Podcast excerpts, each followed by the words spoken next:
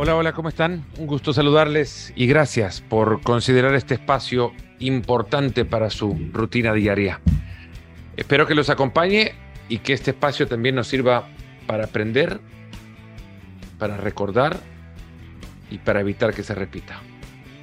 El 5 de septiembre de 1972, cuando se llevaban a cabo los Juegos Olímpicos de la vigésima Olimpiada, que se celebraron en Múnich, en Alemania, un comando terrorista, una facción de la OLP llamado Septiembre Negro, estas OLP que entonces eran lideradas por Yasir Arafat, entraron en hora de la madrugada en la Villa Olímpica de la ciudad de Múnich, la villa que albergaba más de 7.000 deportistas que hasta entonces habían disfrutado de unos Juegos llamados los Juegos de la Serenidad. Ingresaron en la calle Connolly y se metieron en el apartamento 31, designado para la delegación de Israel. Convirtieron en rehenes a 11 atletas. Mataron a dos en el operativo que arrancaba unas horas intensas, dramáticas e inolvidables. Los convirtieron en rehenes para exigir la liberación de 234 prisioneros palestinos estos iban a ser los Juegos de la Alegría. Los de Múnich eran los Juegos para olvidar lo que para muchos entonces era Alemania. Estos pretendían darle un color distinto a la impresión que el mundo tenía sobre ese país. Fueron los primeros juegos en adoptar una mascota, fue un perro, Valdi.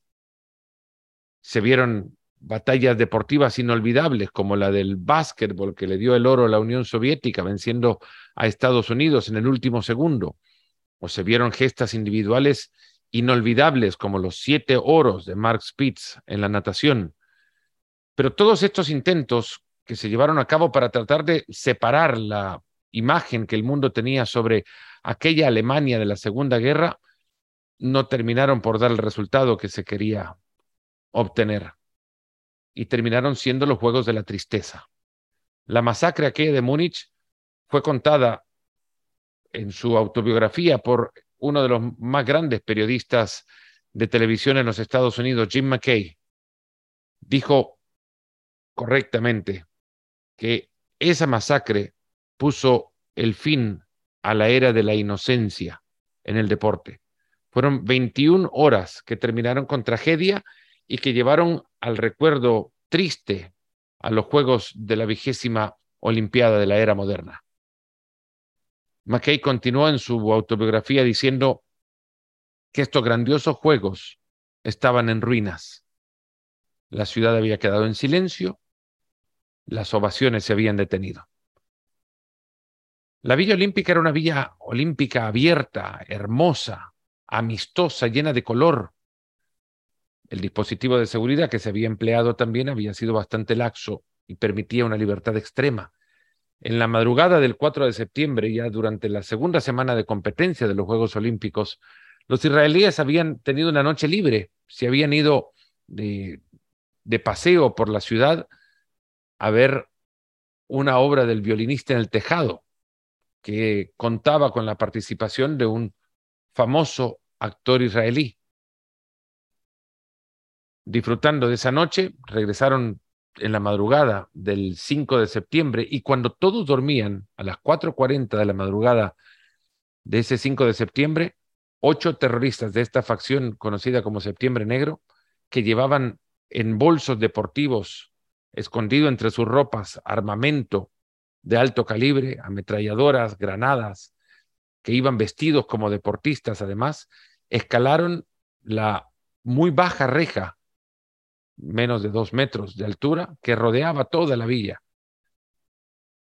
En una jornada que incluye múltiples eventos que dan como para llevarse cuando menos las manos a la cabeza, los deportistas, bueno, sí, los deportistas que participaban en esos Juegos Olímpicos y que esa noche también habían salido tarde y que no podían ingresar por la ya cerrada entrada principal a la Villa Olímpica, también se acercaban sobre la misma verja a la que llegaban estos terroristas ataviados en ropas deportivas y entre todos se ayudaron a escalar la verja. Claro, los atletas pensaban que los otros también eran como ellos deportistas que llegaban tarde a sus dormitorios. Dormían los israelíes y en ese momento intentaron los terroristas palestinos abrir una puerta del edificio 31 de la calle Connolly.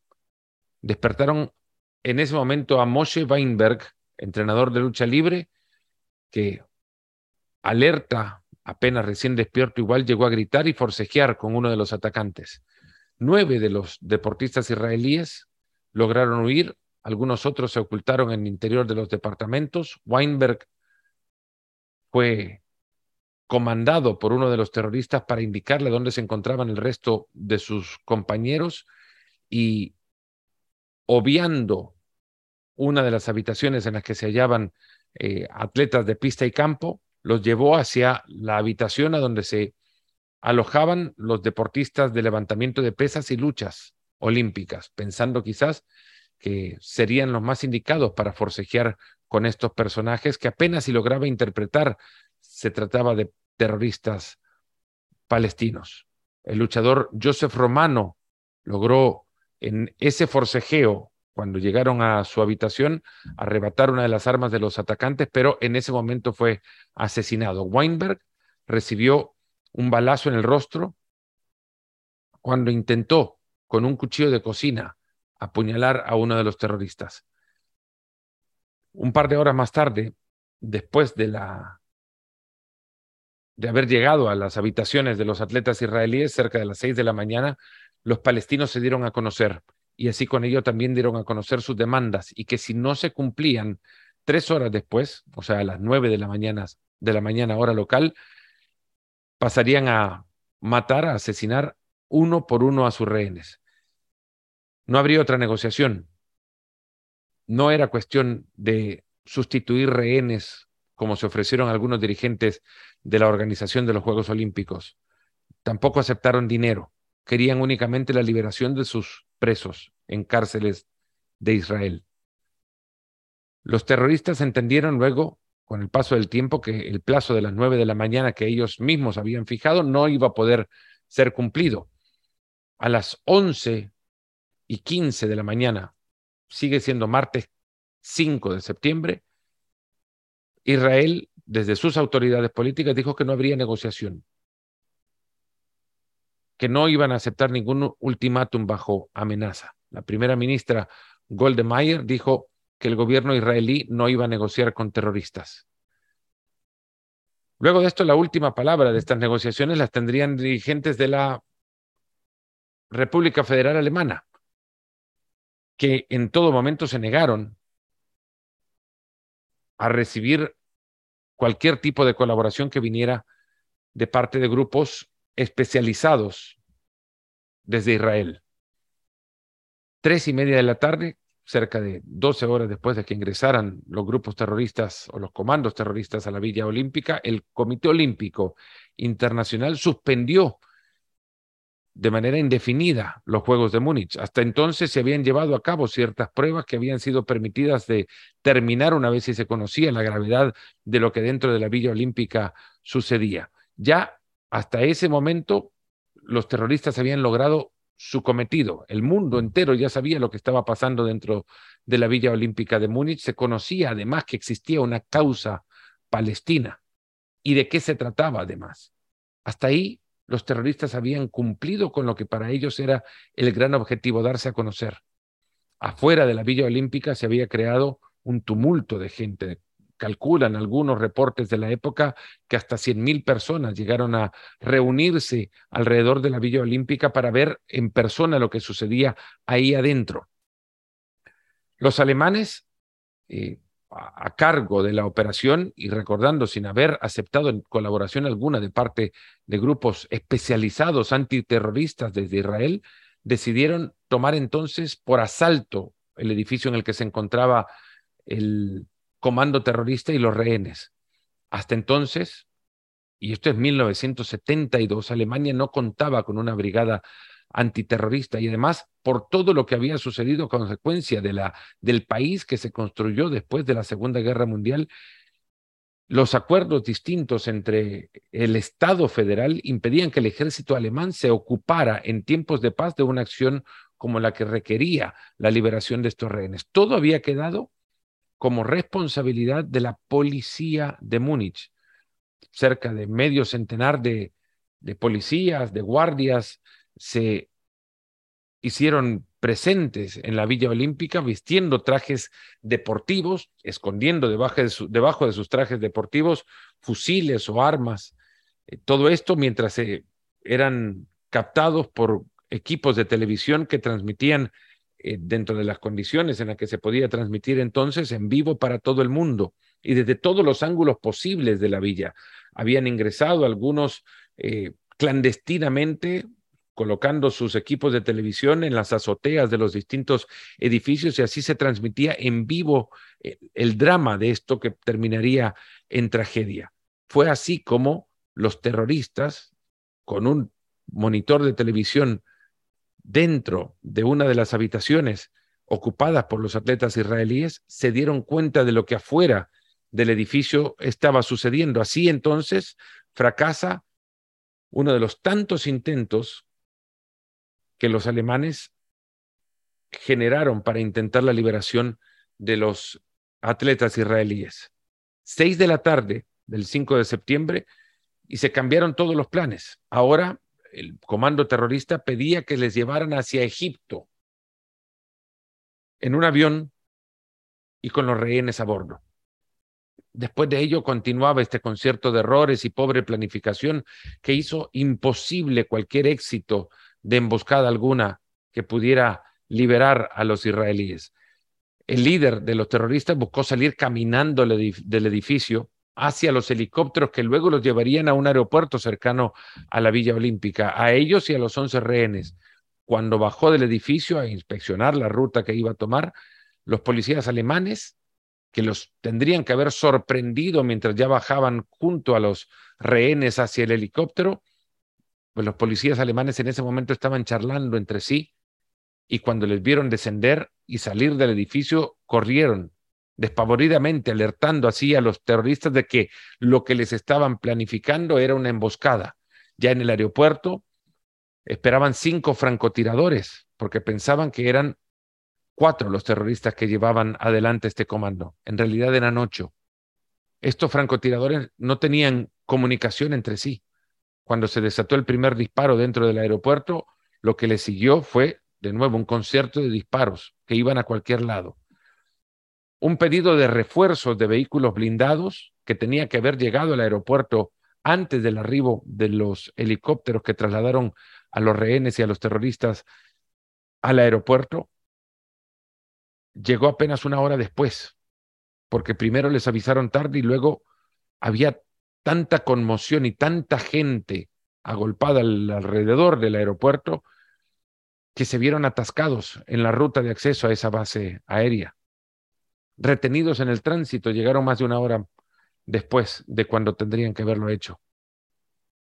En la medianoche del 5 de septiembre, el líder del comando fusiló a los rehenes dentro del helicóptero y lanzó una granada que destruyó posteriormente este aparato. Otro de los terroristas ametralló el segundo helicóptero, matando así a los cinco atletas que ahí adentro se encontraban. La autopsia posterior reveló que cada uno habría recibido al menos cuatro balazos. Después de esto se vino una corriente de fake news, de desinformación que por momentos hizo incluso hasta pensar que todo había terminado en un éxito llegaron a contar que Golda Meir, la primer ministro israelí, habría brindado con su gabinete y que había llamado a las familias para felicitarles porque todo había terminado en un alivio. Fue recién a las 3 de la mañana del 6 de septiembre cuando se supo que no quedaba ninguno. Los Juegos Olímpicos siguieron adelante. El presidente del Comité Olímpico Internacional, Avery Brundage, dijo que el terrorismo no podía condicionar al olimpismo y que, como lo dijo en inglés, the games must go on. Los juegos deben continuar. Frase que generó reacciones entremezcladas. En el Estadio Olímpico, el día después se llevó a cabo un funeral en memoria de los atletas israelíes y ante más de 80 mil personas y unos 3.000 deportistas que fueron invitados por sus delegaciones. Se entonó heroica la sinfonía de Beethoven, entonada así por la Orquesta Filarmónica de Múnich, como tributo a las víctimas. Brundage, el presidente del COI, no llegó a mencionar a los asesinados, hizo un énfasis importante en la fuerza del movimiento olímpico y esto desató, bueno, la ira de los israelíes, porque no les mencionó en ningún momento. La bandera olímpica se izó a media asta y así también las banderas de todas las delegaciones participantes en los Juegos Olímpicos, a excepción de aquellas banderas correspondientes a los países árabes, porque no quería que esto pareciera que los países árabes estaban claudicando ante Israel.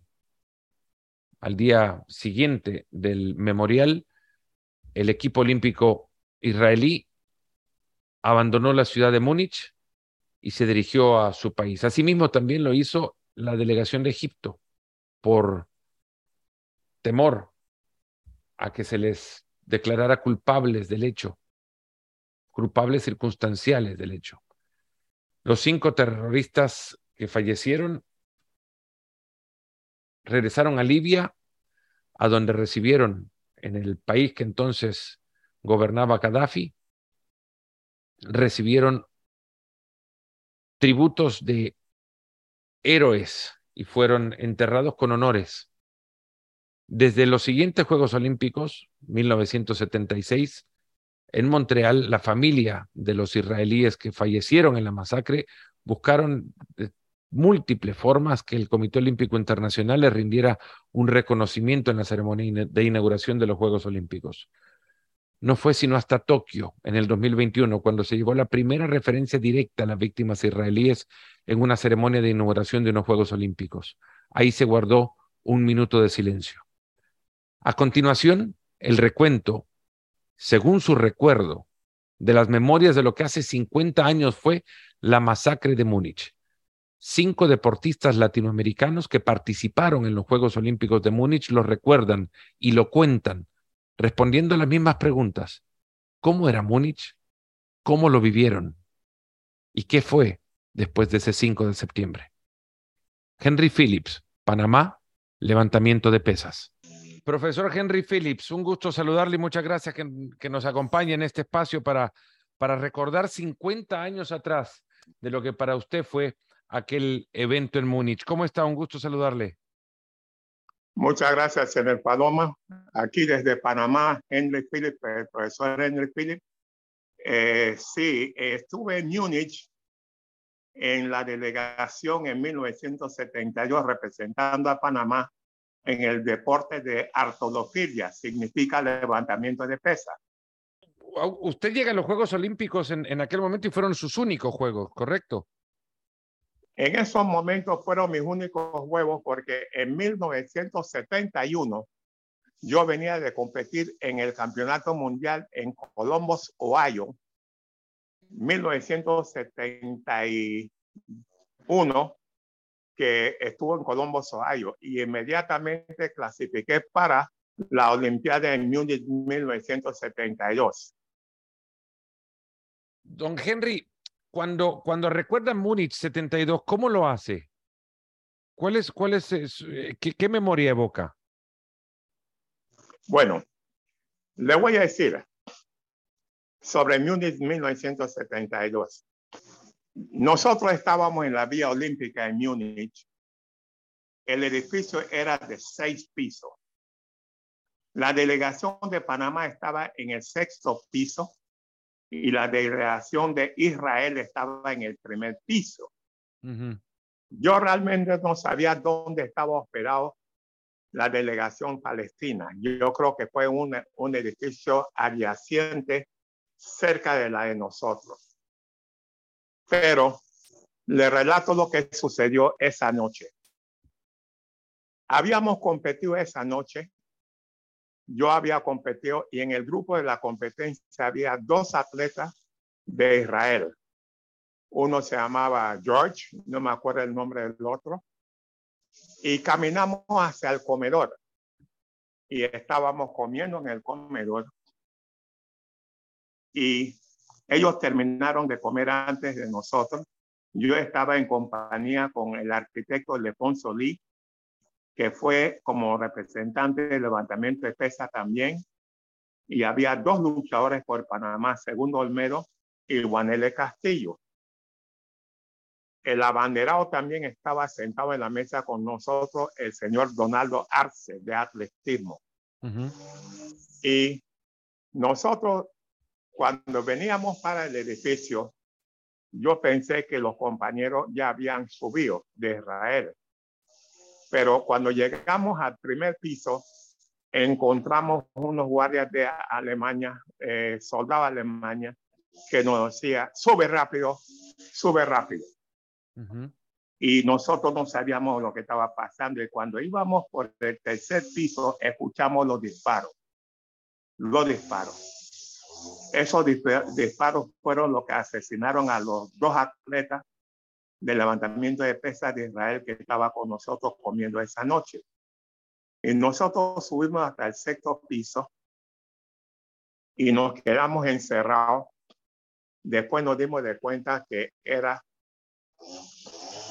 los palestinos que estaban tratando de secuestrar, no tratando, habían secuestrado a los israelíes y ellos estaban pidiendo a la primer ministra de Israel, a la señora Golda Meir, que soltara dos personas que ella tenía, que ellos tenían preso para que ella soltara las dos personas para que ellos soltaran los israelíes y aparentemente eso no pasó. Sin embargo, ellos asesinaron a esos muchachos y desde la ventana del sexto piso vimos toda la transacción que estaban haciendo los palestinos, porque de ahí se podía ver en la parte atrás del edificio donde estábamos. Cuando llegó un bus de una entrada y una salida, un bus que tenía una entrada y una salida, parece que habían hecho el arreglo el acuerdo con los palestinos y después el bus no llevó a nadie, después llegó otro bus que tenía una sola entrada y la misma salida. Y vi cuando ellos iban con los muchachos, los que quedaban, y los subieron al bus y los llevaron para el aeropuerto. El aeropuerto estaba cerca de la vía olímpica y nosotros escuchamos el estruendo, todo el disparo de los tanques, la cuestión, y no sabíamos exactamente había pasado. Y después nos dieron de que los soldados de Alemania había impedido la salida de los, de los israelíes y los palestinos. Ellos fallecieron todos en el aeropuerto. Eh, fue una, una, un episodio, episodio, episodio muy triste para nosotros porque fue algo que nosotros presenciamos. Presenciamos porque ahí estábamos en Alemania, en Múnich, en estos momentos. ¿Cómo recuerda los juegos antes de esta, de esta tragedia? ¿Cómo, cómo era el, ambiente en Múnich? ¿Cómo era eh, para usted vivir esta experiencia como atleta por primera vez? ¿Qué recuerda de aquello antes de, que sucediera esta masacre? Bueno, le digo, cuando nosotros llegamos a Múnich, todo era alegría, la Vía Olímpica, uno veía a los compañeros que habían competido con nosotros, porque ellos habían competido en el 71 con nosotros en, New, en Columbus, Ohio. Esos mismos atletas que fallecieron. Y vimos a los rusos, vimos a los cubanos, y era una, una, un conjunto de amigos que con nosotros hablábamos mucho porque eso no pasó hasta después de uno, creo que habían pasado como ocho días ya, estábamos en Alemania cuando eso pasó, porque ya nosotros estábamos compitiendo cuando eso pasó. Ya llevábamos en, Múnich casi ocho días los atletas de levantamiento de pesas. Usted compite el anteúltimo día del calendario de, levantamiento de pesas, que todavía tiene una jornada más después de la masacre. Eh, el, ambiente en la Villa Olímpica después de este evento, para ustedes, ¿cómo, cómo fue? ¿Cuál fue el recuerdo? Bueno, le digo, nosotros competimos el día antes, de la, antes que terminara el, el último día del levantamiento de pesas porque nosotros estábamos en la categoría de 90 kilogramos. Y el de Israel estaba conmigo, él perteneció a la misma categoría de 90 kilogramos. Y había un muchacho también de la categoría de 75 kilogramos, que él estaba con nosotros esa noche y otro con la categoría de 40, de 67 kilogramos. Estos fueron los tres que murieron esa noche. Mira, inmediatamente después de eso, todo estaba restringido. Tú no podías bajar de los edificios. Los, los movimientos eran restringidos. Para salir y entrar a la vía olímpica era un caos porque ya apretaron la seguridad en la vía olímpica. Y lo que sí recuerdo que de Panamá estaban llamando la familia preguntando qué nos había pasado. Y bueno, los jefes de visión tenían que dar, llevarnos para que habláramos con la familia para que sepa que estábamos bien. Era en septiembre, por eso después se llamó Septiembre Negro. No sé si usted después vio una película o un reportaje que hicieron de Múnich que se llamaba Septiembre Negro. Septiembre Negro. ¿Asistió al, al memorial que se llevó a cabo en el Estadio Olímpico? Sí, asistí al memorial después que pasó en el, en el Estadio Olímpico, sí, eh, porque eran buenos amigos míos. Uno de ellos era muy amigo mío. Y le digo como hombre, me trajo lágrimas a los, ojos para ver lo que había pasado.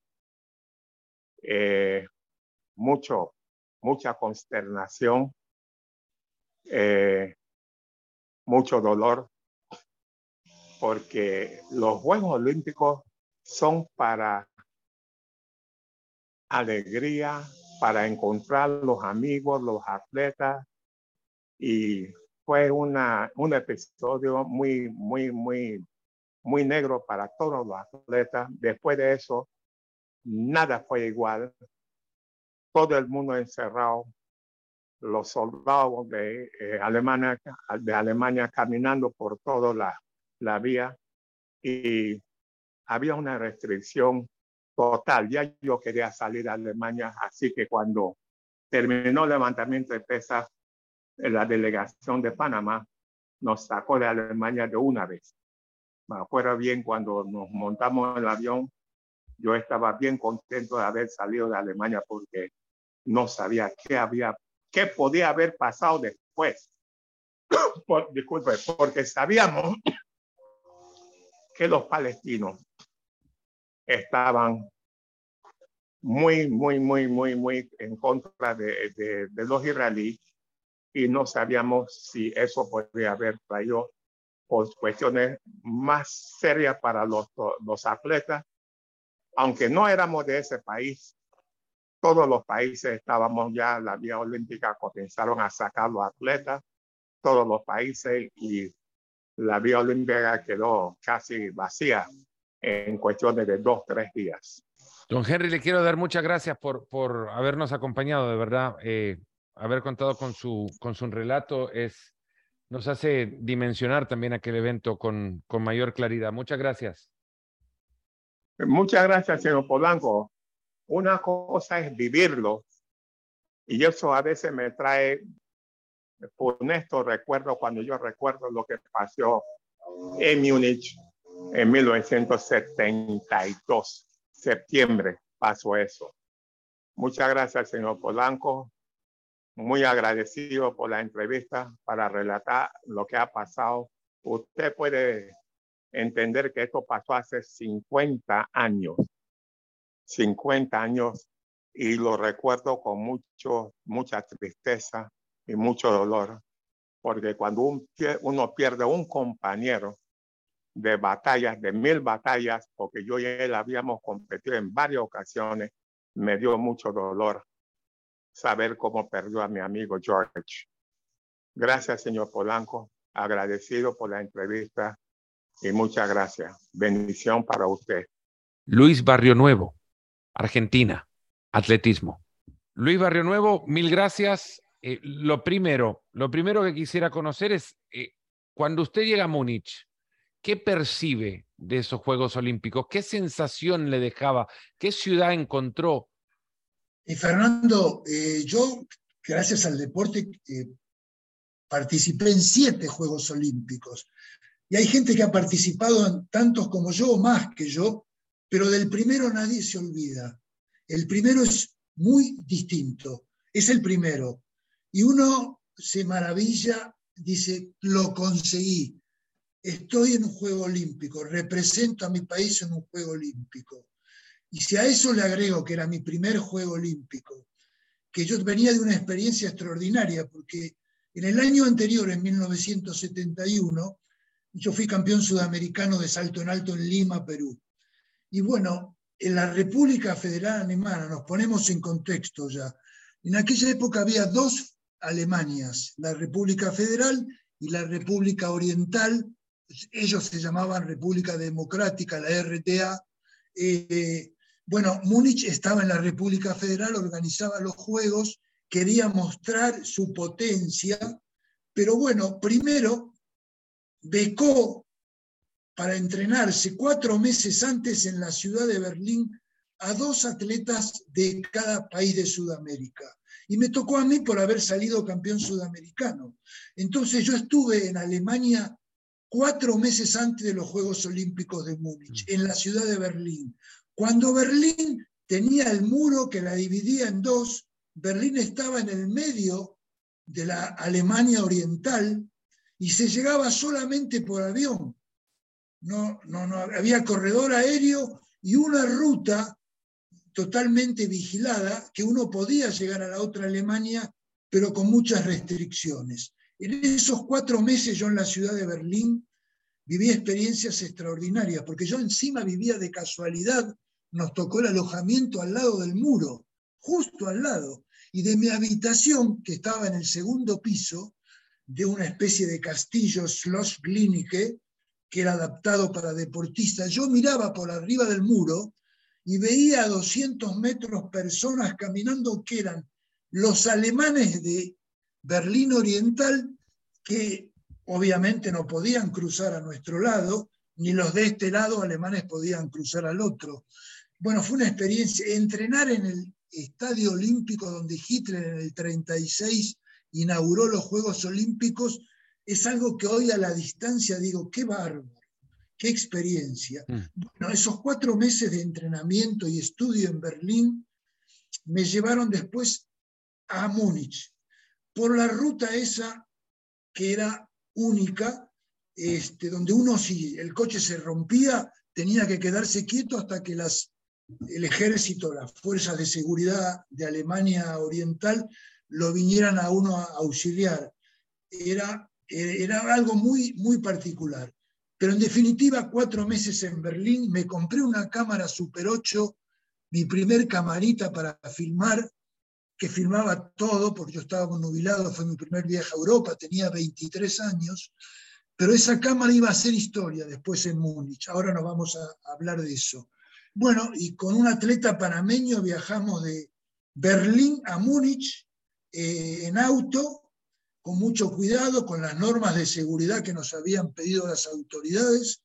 Llegué a Múnich, ya la delegación había llegado a Argentina hacía dos días, me maravillé con la villa, algo que nunca había visto, eh, edificios de cinco pisos, de cuatro pisos, de dos pisos, y el edificio de Argentina era de cinco pisos. Y calle de por medio estaba el edificio de Israel, que tenía dos plantas. Argentina, cinco pisos, Israel, dos plantas enfrente, justo enfrente, que después increíblemente me iba a poner en una situación muy particular. Y bueno, esa es la primera impresión de la villa, de encontrarme con esos atletas famosos que después fueron más famosos, como Mark Spitz, todos en el comedor comiendo en la misma mesa. Eh, bueno, a los 23 años, mi primer Juego Olímpico, Villa Olímpica, impecable todo, eh, el primer mundo para mí, el primer mundo deportivo, realmente estaba maravillado y conmocionado de alguna manera, ¿no? La propia Villa le, daba la sensación a los Juegos Olímpicos y quería transmitir a través de, sus colores, eh, pastel, incluso eh, una paleta de paz, de, solidaridad, de unión. Estaba tan todo pensado, porque yo recuerdo, el idioma era problemático, hablaba mucho alemán, inglés por supuesto, pero alemán. Entonces uno sabía que había muchos caños grandes pintados perfecto, amarillo, azul, y que eran de agua, de gas. Uno sabiendo que seguía el, caño de color amarillo, llegaba al comedor. Mm. Si seguía el caño de color azul, seguramente iba a llegar al gimnasio. Si seguía el caño de, color eh, rojo, eh, llegaba al estacionamiento. Estaba pensado todo para seguir los colores y que uno no pudiera perderse dentro de la, porque una villa es una ciudad en miniatura que tiene de todo, ¿no? Así que sí es así, estaba pensado así. El atletismo de los deportes que arranca más tarde, ¿no? El salto de altura para usted fue el 9 de septiembre, ya varios días después de haber sucedido este, este evento que, hoy nos trae acá a, recordarlo para que nunca se olvide tampoco. Eh, esto sucede la madrugada del 5 de septiembre. ¿Cómo lo recuerda usted?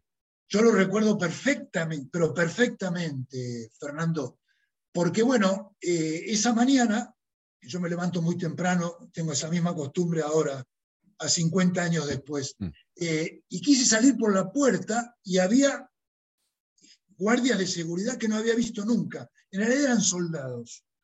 ¿Y qué pasa? Y bueno, no podíamos entendernos que ellos, ni ellos creo que sabían que estaba pasando bien, entonces no pudimos salir por la entrada principal. Entonces yo, se me ocurre, teníamos que salir por una entrada de atrás de, servicio, pero a mí se me ocurre subir con mi cámara, que andaba para todos lados con mi cámara, era un chiche para mí, un chiche nuevo, al quinto piso, al último piso de nuestro edificio. En el quinto piso vivía un solo deportista nuestro, solo, solitario. No, lo recuerdo siempre porque en la puerta de su la única habitación que había en el quinto piso decía, aquí descansa el futuro campeón olímpico de Argentina. No lo fue, fue medalla de plata, Alberto de Midi, nuestro gran remedio. Pero era la terraza, entonces me puse a filmar. Y filmaba para abajo al edificio, de lo que veía de Israel que estaba enfrente, y de golpe veo parecido a atletas, personas vestidas como atletas buzos, con ametralladoras reptando por el edificio de Israel. Y también veo asomarse por el balconcito que tenía gente encapuchada con medias de nylon que después me enteró que eran los terroristas. Los que estaban vestidos de atletas con ametralladoras eran del ejército alemán que supuestamente pretendían entrar al edificio de Israel. Todo eso lo tengo documentado, Fernando.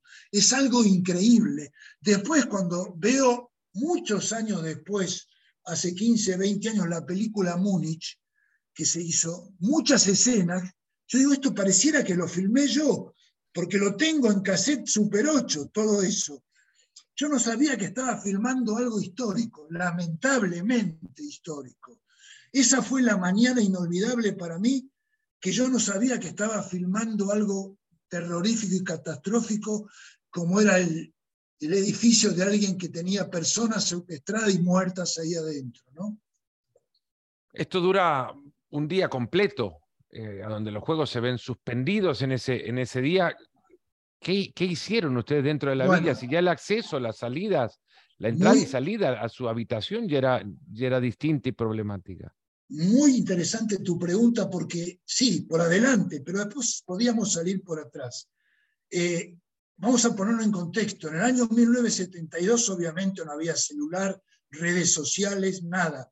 Yo contaba a un colega hace un rato que para comunicarse de Múnich a la Argentina había que agarrar un teléfono a larga distancia.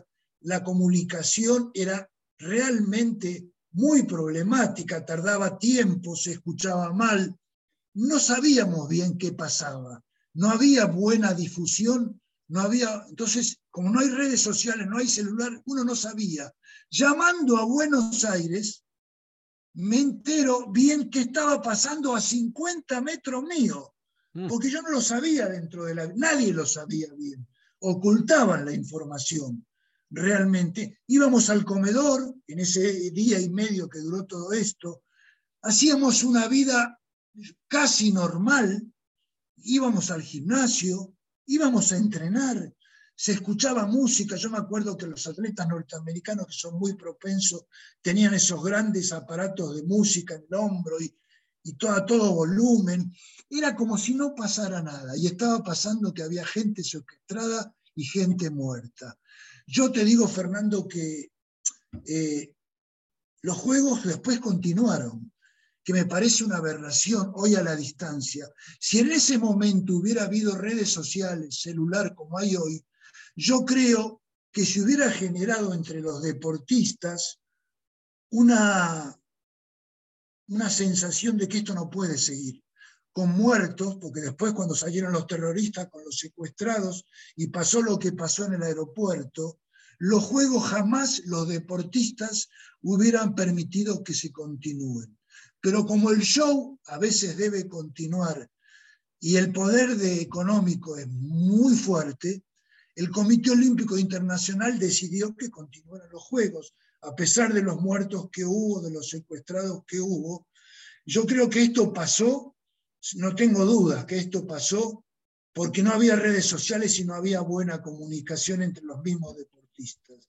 Porque si esto hubiera pasado en el último Juego Olímpico, etcétera, hoy en el siglo XXI los mismos deportistas hubieran boicoteado la decisión del Comité Olímpico Internacional.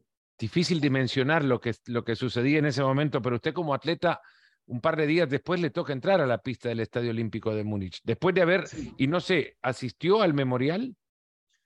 Eh, no, yo no asistí. Asistió la, eh, la delegación, nombraron tres o cuatro representantes, a mí no me tocó, no bueno, el memorial se da el día después de la, de la tragedia y es ahí donde Avery Brundage pronuncia estas eh, palabras que han, que han, sido cuestionadas con el paso de los años, como ahora lo acaba de hacer, de, los Juegos deben continuar, porque continuaron, usted participó en los Juegos Olímpicos. Y, sí, sí, sí, claro, todos participamos, obviamente, eh, pero el ambiente, Fernando, ya no era el mismo.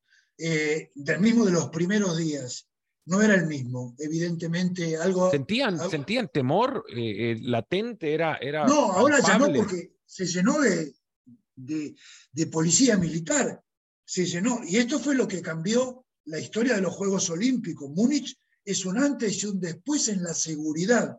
Yo después participé en seis más. 16 años después, en 1988, tengo la oportunidad de ser entrenador del seleccionado masculino de hockey. ¿Qué me llamó la atención 16 años después? La seguridad. Mm. El ejército de Corea en Seúl prácticamente convivía con nosotros adentro de la villa. Para entrar a la villa en Seúl había que pasar tres guardias, tres, eh, filtros. Registros. En cambio, en Múnich entraba cualquiera prácticamente. Un amigo, yo lo hacía, yo hice entrar a un amigo. hablando, era muy flexible, muy laxo todo, porque era, era un ambiente de diversión, era un ambiente... Y eso fue lo que aprovechó el terrorismo internacional, la laxitud en la seguridad, obviamente.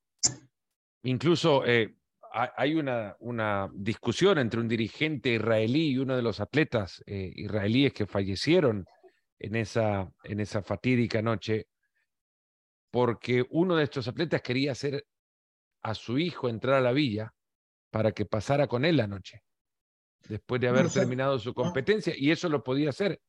Esa seguridad fue la que, o esa, esa intención de darle a Múnich la percepción de, de un ambiente pacífico, también fue lo que permitió que, los palestinos ingresaran a, la Villa Olímpica sin mayor problema, incluso hasta asistidos por atletas para cruzar la, la verja. Totalmente, Fernando. Yo creo que Alemania, no creo, es así.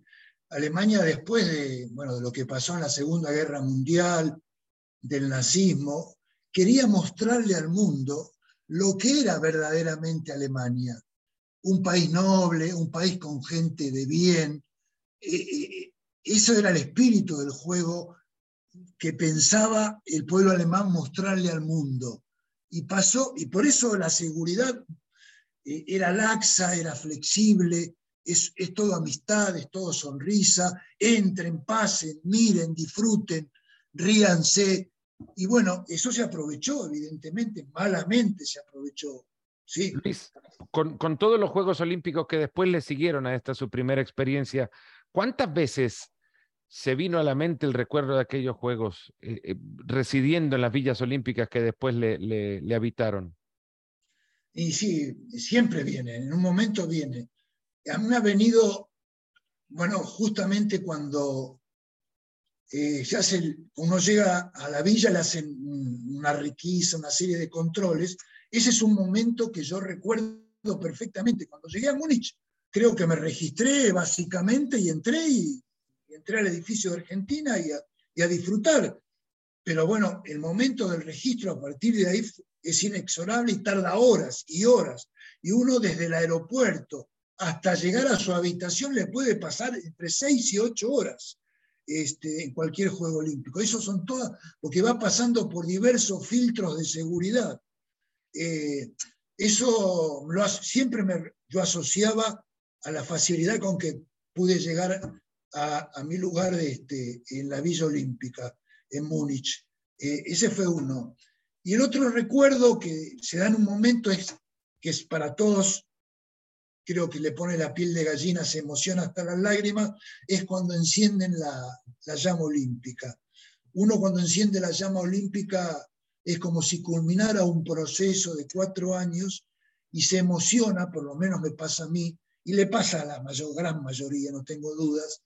Este, y ahí también yo decía, eh, que me había emocionado tanto mi, mi, primer juego olímpico y después terminó de una manera no tan grata, triste de alguna manera, que, que lo recuerdo hasta el día de hoy, ¿no? Eh, sin dudas. Pero bueno, este, fundamentalmente lo recuerdo, vuelvo a repetirte, en el momento este, de la acreditación, que fue muy, muy laxa, muy flexible en Múnich, bienvenidos, entren, esta es su casa, a, a cualquier Juego Olímpico de los seis que viví después, que, te vuelvo a repetir, entre seis y ocho horas para llegar desde el aeropuerto hasta propiamente el alojamiento. Luis, muchísimas gracias por, por el tiempo. Perfecto, un gusto y gracias a ti. Que nos vemos. Sergio Asbun, El Salvador, natación. Sergio Asbun, hey. muchas gracias por, por acompañarme. Eh, cuando llegaste a, Múnich hace 50 años, ¿qué, qué, qué ciudad recordás que te recibió? Mira, fíjate que fue la ciudad, pues ningún vestigio de la Segunda Guerra Mundial. Acordate que eran apenas que 18 años desde la finalización de la Segunda Guerra, la, la ciudad totalmente reconstruida, eh, muy, muy amable la gente, eh, un dato es que, si más no recuerdo, creo que de movernos de Frankfurt a Múnich, nos mandaron un 747 solo para la delegación del Salvador. Eso nos hizo sentir eh, importantes, pues, ¿verdad? Lo que yo recuerdo, porque yo me acuerdo que el avión iba vacío y solo nosotros estábamos ahí. Pero imagínate qué, qué, qué honor, ¿verdad? Cuando llegan a la villa, ¿recuerdan en qué edificio eh, se albergaron? ¿Cómo fue la recepción dentro de la villa y el ambiente de la Villa Olímpica? Mira, llegamos y nos fuimos a acreditar, ¿verdad? Nos dieron el, el, el la, la, ¿cómo que se llama? La, el gafete para poder entrar y salir de la villa cuando quisiéramos y a los eventos deportivos también. Y, y yo me acuerdo que, es, que, que, parece que nos ordenaban en orden alfabético. Entonces eran como unos edificios, era una, una ringlera de edificios, de ahí se daba al de enfrente y salía para el otro lado. Yo me acuerdo, pero no te lo puedo asegurar, que la bandera judía, ellos habían puesto los judíos una, una bandera afuera de su, donde estaban en la Vía Olímpica y estaba creo que casi enfrente de nosotros. Como tú sabrás, el Salvador A, B, C, D, E, H, I. Entonces, Israel, ¿verdad? Eso es lo que yo me puedo acordar, pero no, ya esos, no, no te lo puedo asegurar lo que te estoy diciendo también, ¿verdad? Hace 50 años.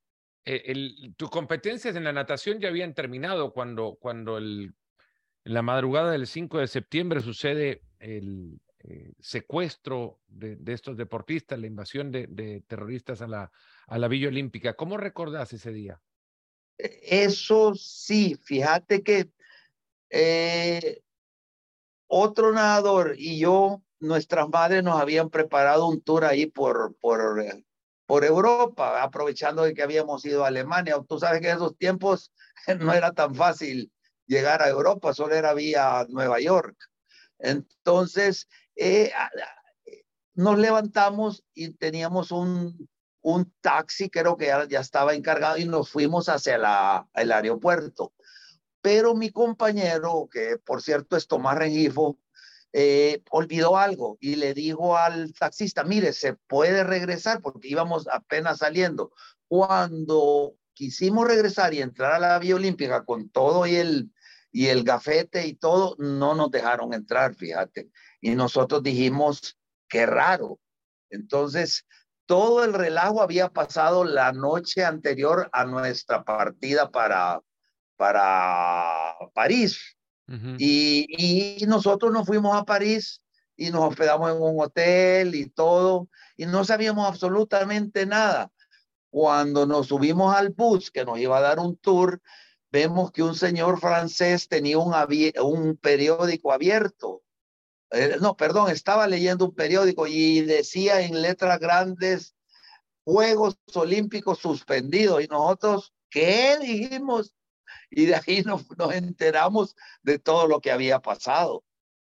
Ustedes no, no, no perciben absolutamente nada, ni la conmoción en la madrugada del día del día del, no. del, del no, al principio, ni como te digo, todo lo que pasó en, en la villa después del, de la, del asesinato de los israelíes. Sí, no, no, no percibimos absolutamente nada. Yo no me acuerdo porque hemos de haber salido bastante temprano y que solo quizás solo habían dado la orden de que nadie entrara, atletas o no atletas, ¿verdad? Uh -huh. Eso es lo que yo percibí, ¿verdad?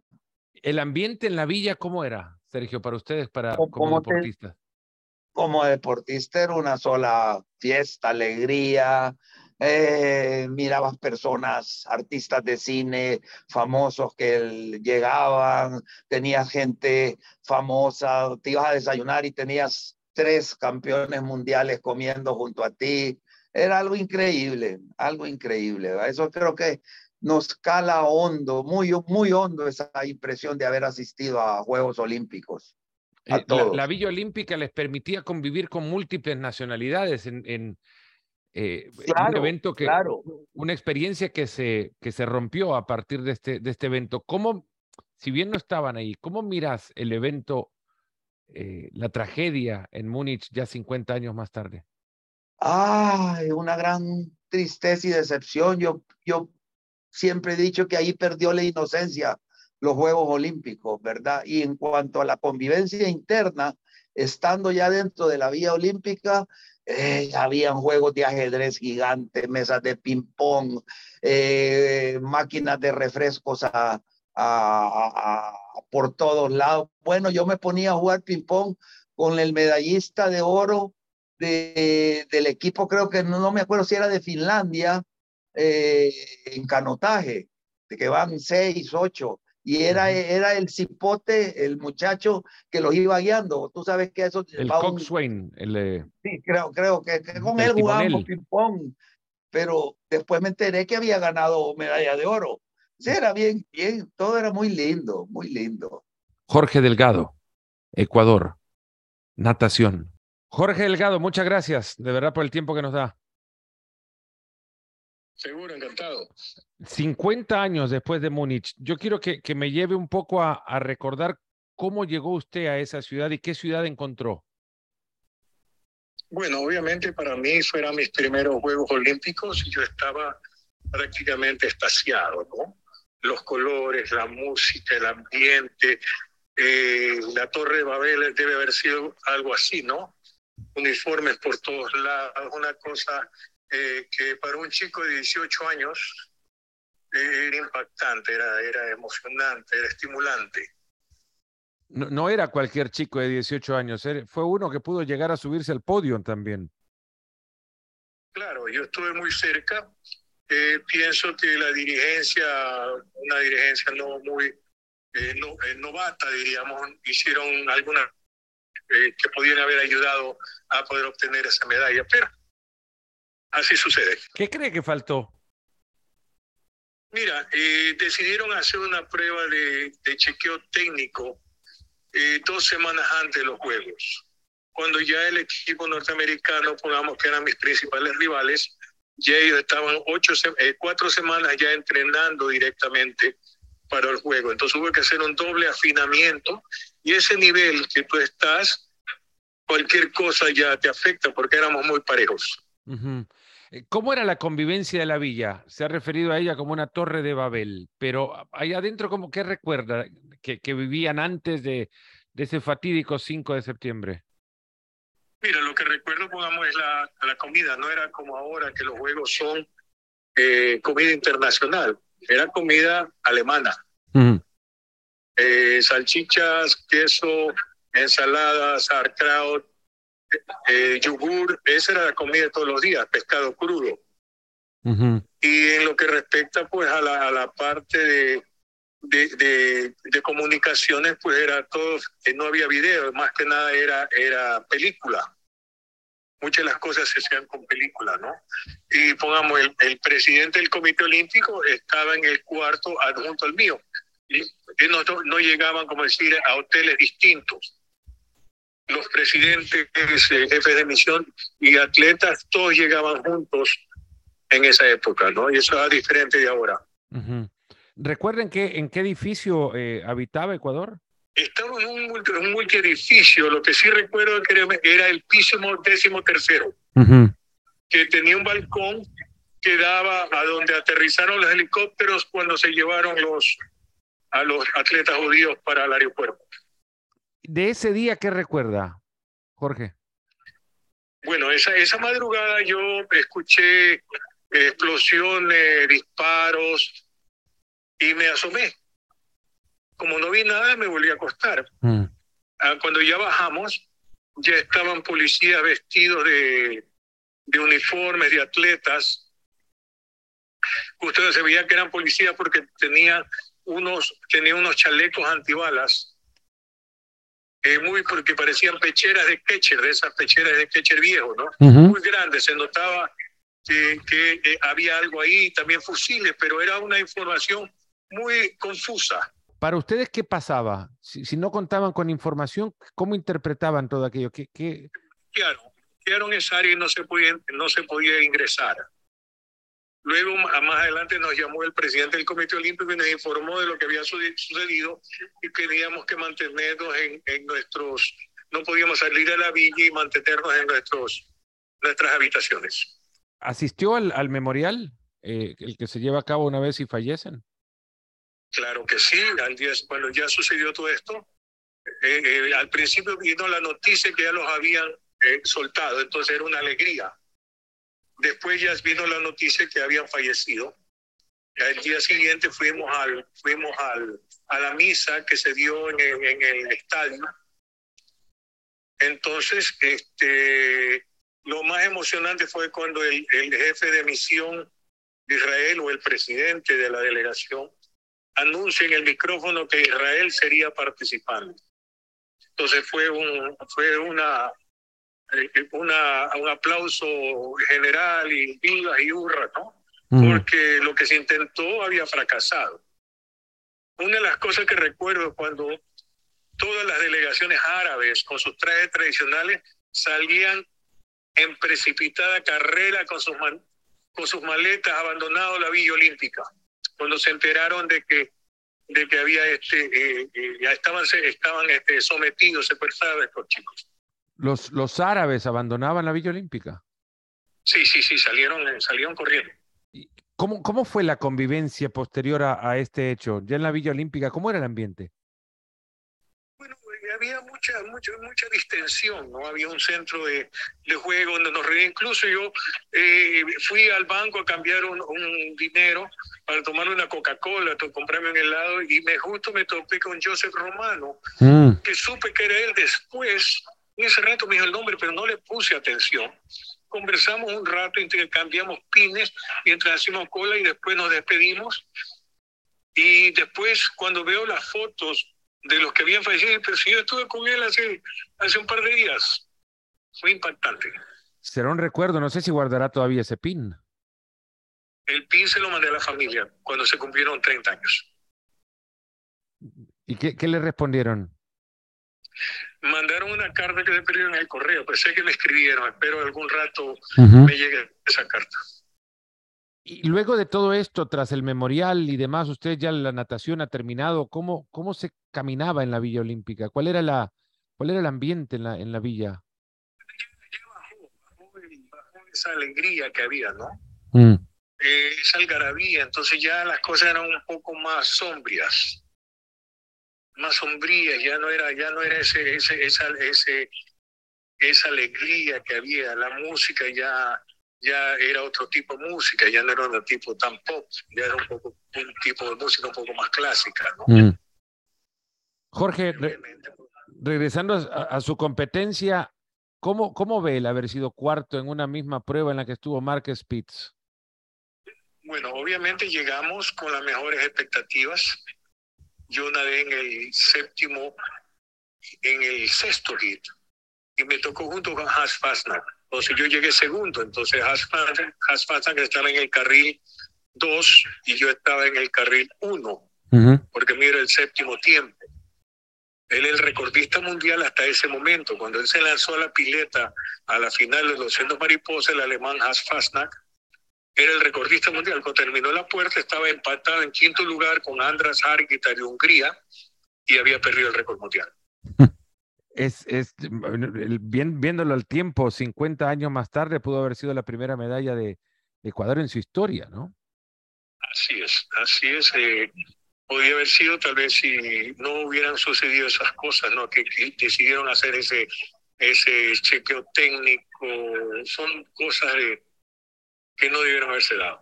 Volvió a unos Juegos Olímpicos después de aquello, seguramente. Y, claro. en el, el, recuerdo de Múnich por lo que sucedió con, con la delegación de Israel pesa tanto como para superar cualquier otra cosa que, que significó estar en unos Juegos Olímpicos?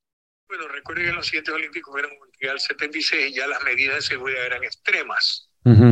Ya la, la, la, villa estaba con una cerca, había alambre de púas, había que entrar por los detectores de metal y ya todo cambió. La Olimpiada, de, esa, de, ese, de ese relajamiento que había, ya pasó a otra cosa. Volvió a una final igualmente. Bueno, sí, en Montreal hice final de nuevo, es mucho más cerca del tiempo del primer lugar, solo prácticamente un segundo, pero se superó bastante. Raúl González, México, atletismo. Raúl le decía 3 de septiembre de 1972, fue su primera vez como olímpico. Eh, Inolvidables. Un par de días después se vendría un, uno que, una jornada que cambiaría la historia de los Juegos Olímpicos, pero eh, quiero saber desde su perspectiva como atleta y, sobre todo siendo aquellos los, los primeros, ¿qué tipo de ciudad le recibió? Bueno, la verdad, este, yo era muy, muy, muy novato, vamos a decirlo así, porque eh, califiqué para ir a los Juegos Olímpicos de Múnich a la edad de 20 años, en una prueba de la más larga del programa olímpico, y finalmente solo había competido una sola vez eh, en esa distancia en el campeonato nacional durante el mes de, julio y, afortunadamente califiqué para estar en esos Juegos Olímpicos. Una ciudad muy hermosa, eh, sorprendente para mí, realmente no conocía nada de Europa, pero Múnich me, me, encantó, me enamoró, me gustó muchísimo. Y bueno, el ambiente de los Juegos Olímpicos era un ambiente de mucha camaradería, mucha eh, alegría y, sobre todo de puertas abiertas donde podías interactuar con, con, con la gente y, no había restricciones de nada. Fue, fueron unos Juegos Olímpicos eh, extraordinarios hasta esa fecha que tú mencionaste y que bueno, durante mi participación en la competencia, pues como todos los atletas que participamos por primera vez, sueñas con un gran resultado. Y, a pesar de que estaba muy novato, pues de alguna manera no me fue tan mal, quedé en el, en el vigésimo lugar y, y esto, aunque me dejó un poquito desencantado, de todas maneras con el tiempo entendí que era demasiado joven y demasiado novato y que me faltaba mucha preparación y experiencia como para obtener un mejor resultado. Ya llegarían después los, los, los grandes triunfos y del 84 hablaremos en su momento, pero eh, en aquellos eh, Juegos Olímpicos en Múnich, usted termina el vigésimo puesto, muy cerca suyo termina un israelí, Shol Ladani. Eh, sí, ya no interactuar con él, se puede interactuar en el camino de una carrera de 50 kilómetros eh, al margen de ir al lado y estar compitiendo?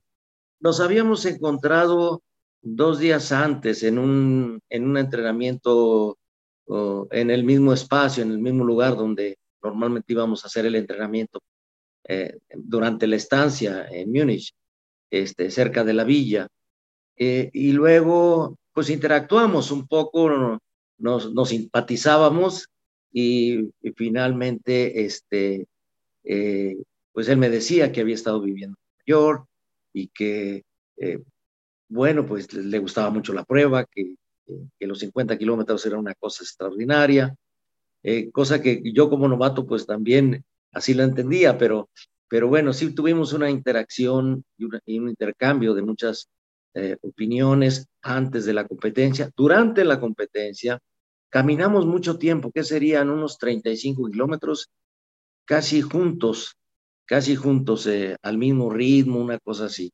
A veces yo un poquito adelante, a veces él un poco adelante, pero compartimos la, mayor parte de la competencia muy cerca uno de otro, muy cerca uno de otro. Y, y bueno, pues como suele suceder, haces, eh, tienes todo, toda la mente y el corazón abierto para hacer muchos amigos durante unos juegos, compañeros de competencias, amigos de otros países que quieres hacer, y, bueno, fue, una experiencia muy bonita. En día fue, uno, fue uno de los sobrevivientes de, de, del ataque terrorista, la Dani, porque salta de su balcón y luego se dirige a, a, uno, a, las, a una de las habitaciones del equipo de Estados Unidos que tenía el entrenador de, de atletismo, Bill Bowerman, en, en, en, la villa. ¿Usted cómo recuerda ese día puntualmente? ¿Cómo se entera de, que existe en la villa o que hay en la villa un ataque terrorista? Déjate cuento que ese día, eh, pues como sucedía en, otras delegaciones, se celebraban cuando se celebraba cuando alguien ganaba alguna medalla o una cosa así, había mucha algarabía y, y, parecía que, que en esa madrugada nosotros lo que escuchábamos Pensábamos que era alguna celebración, curiosamente, nunca imaginábamos lo que estaba sucediendo, por supuesto, y, estábamos demasiado cerca, estábamos a 60 metros de, del edificio donde ellos estaban viviendo. La delegación mexicana estaba muy cerca de, la delegación israelí. Y entonces, hasta que después, eh, poco a poco, nos fuimos en, ya casi al amanecer, nos fuimos enterando de que algo muy grave estaba sucediendo. Inmediatamente, eh, después del de, pánico que se siente con eso y, y, el temor, por supuesto, eh, empecé a preocuparme por mi amigo, porque no conocía a nadie más de la delegación israelí, solamente a él, y éramos compañeros de la marcha y habíamos compartido durante la competencia, entonces empecé a angustiarme y a preocuparme por él. Después supe, ya unos días después, no de manera inmediata, sino unos días después, supe que él era uno de los que habían saltado por el balcón. Entonces, eh, y que había logrado escaparse. Es, eso me, me tranquilizó un poco. Nunca más nos volvimos a ver, nunca más, este, pero me tranquilizó un poco y, y bueno, al menos dentro de, de toda la gravedad del tema y del asunto y lo lamentable, pues al menos sabía que, un compañero de, especialidad atlética y que amigos que nos acabamos de hacer eh, eh, en esa participación olímpica, pues e, estaba con vida. Eso sí me, me, me, tranquilizó un poco y me dio gusto. ¿Se logra dimensionar dentro de la falta de información que en ese momento existía, la, la confusión incluso, ¿se logra dimensionar lo que estaba pasándoles tan cerca de ustedes? No, no, no, eh, eh, inmediatamente hubo un eh, aislamiento, no se podía ni siquiera acercar a, donde estaban sucediendo las cosas.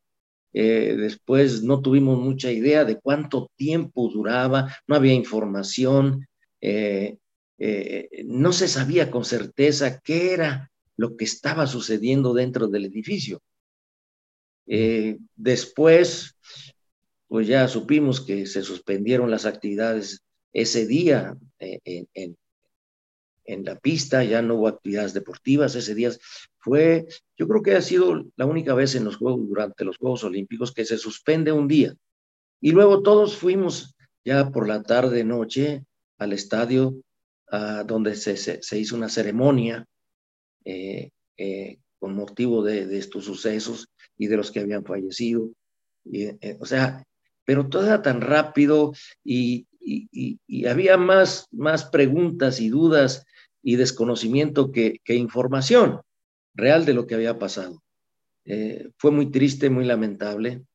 Eh, después de que suspendieron las actividades ese día, al día siguiente se reanudaron, pero desde esa fecha los Juegos Olímpicos jamás volvieron a ser los mismos. Cambiaron para siempre.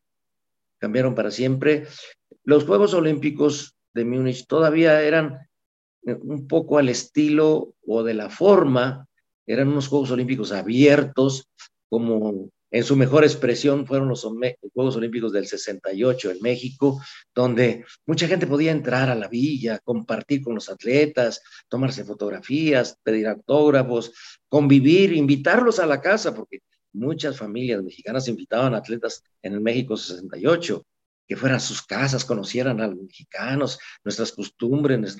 En Múnich todavía había algo de eso.